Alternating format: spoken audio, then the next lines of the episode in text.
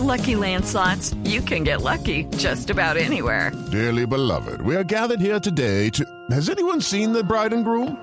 Sorry, sorry, we're here. We were getting lucky in the limo and we lost track of time. No, Lucky Land Casino, with cash prizes that add up quicker than a guest registry. In that case, I pronounce you lucky. Play for free at LuckyLandSlots.com. Daily bonuses are waiting. No purchase necessary. Void where prohibited by law. 18 plus. Terms and conditions apply. See website for details. Las 12 en punto de la tarde. Soy Lexi Garay Álvarez y a esta hora actualizamos las noticias de Colombia y del mundo en Blue Radio. Con baja participación de votantes avanza en Cartagena la jornada de elección atípica para alcalde. La mayor afluencia de público se registra en el sur de la ciudad, donde a esta hora se encuentra Yesenia Carrillo. Baja asistencia de votantes se ha registrado durante la jornada de elecciones atípicas en los 63 puestos de votación habilitados por la registraduría para la elección atípica de alcalde de Cartagena. La mayor afluencia de sufragantes se ha registrado en los puestos de votación del sur de la ciudad. La jornada electoral se cerrará a las 4 de la tarde y según la registraduría a las 6 se conocerá el nombre del nuevo alcalde de Cartagena. En Cartagena, Yesenia Carrillo, Blue Radio. Gracias, Yesenia. Pasamos a otros temas de actualidad en el país. El paso de alimentos a la región y los temas que han desarrollado durante los últimos 33 días hacen parte de la discusión de la mesa de negociación en el Catatumbo, de la que hace parte el vicepresidente Angelino Garzón. Los detalles de esta jornada con Sulayu Cruz.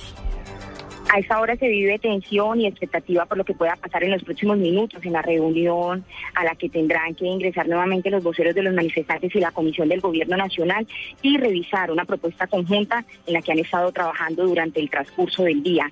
Se habla que esta propuesta podría ser la de habilitar paso para una caravana de alimentos que iría a distribuirlos precisamente en el casco urbano de la población que está sufriendo desabastecimiento desde hace 35 días. Escuchemos entonces las declaraciones del vicepresidente de la República, Angelino Garzón. Creo que el bloqueo aquí a la población de Tibú es un bloqueo que está afectando a la población pobre de Tibú. está afectando en los temas de alimentos y también en los temas de la educación. Se espera que en las próximas horas ambas partes se pronuncien y entreguen una respuesta precisamente frente al trabajo que han realizado durante el transcurso del día. Desde Tibú, Sulayu Cruz, tu radio. Dos, dos minutos de la tarde, el ministro de Minas y Energía, Federico Rengifo, se refirió al paro anunciado por el sector minero. Según el funcionario, no existen razones de fondo para este cese de labores y se mostró optimista frente a las negociaciones que se desarrollarán en las próximas horas. ¿Qué más dijo el ministro? Le preguntamos a Luis Fernando Acosta.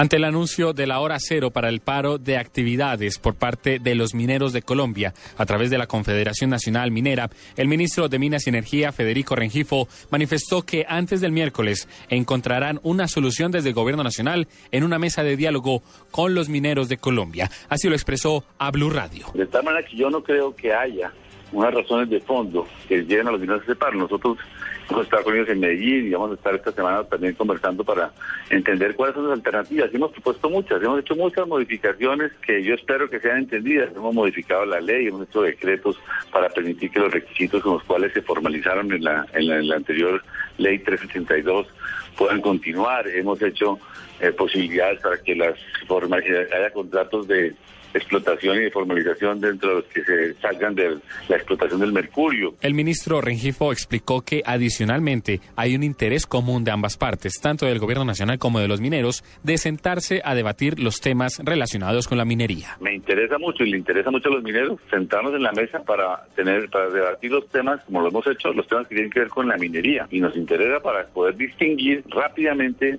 aquellos que temas que afectan al crimen organizado que no tienen nada que ver Luis Fernando Acosta, Blue Radio.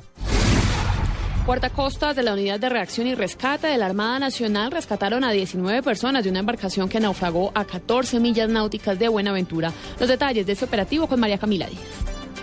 19 personas fueron rescatadas en desarrollo de una operación de búsqueda y rescate realizada a 14 millas náuticas al noreste de Buenaventura, luego de que la embarcación eh, de transporte de pasajeros en la que se transportaban con destino al corregimiento de Juan Chaco naufragara. La operación fue realizada por unidades de reacción rápida de guardacostas, un helicóptero de la Armada Nacional y una embarcación de una empresa de pasajeros de la región que rescataron sanos y salvos a los turistas. De acuerdo con las informaciones preliminares, la embarcación habría naufragado debido a difícil condiciones climáticas que se presentaron en el Pacífico en las últimas horas, lo que generó fuertes olas ocasionando el naufragio de la embarcación. María Camila Díaz, Blue Radio.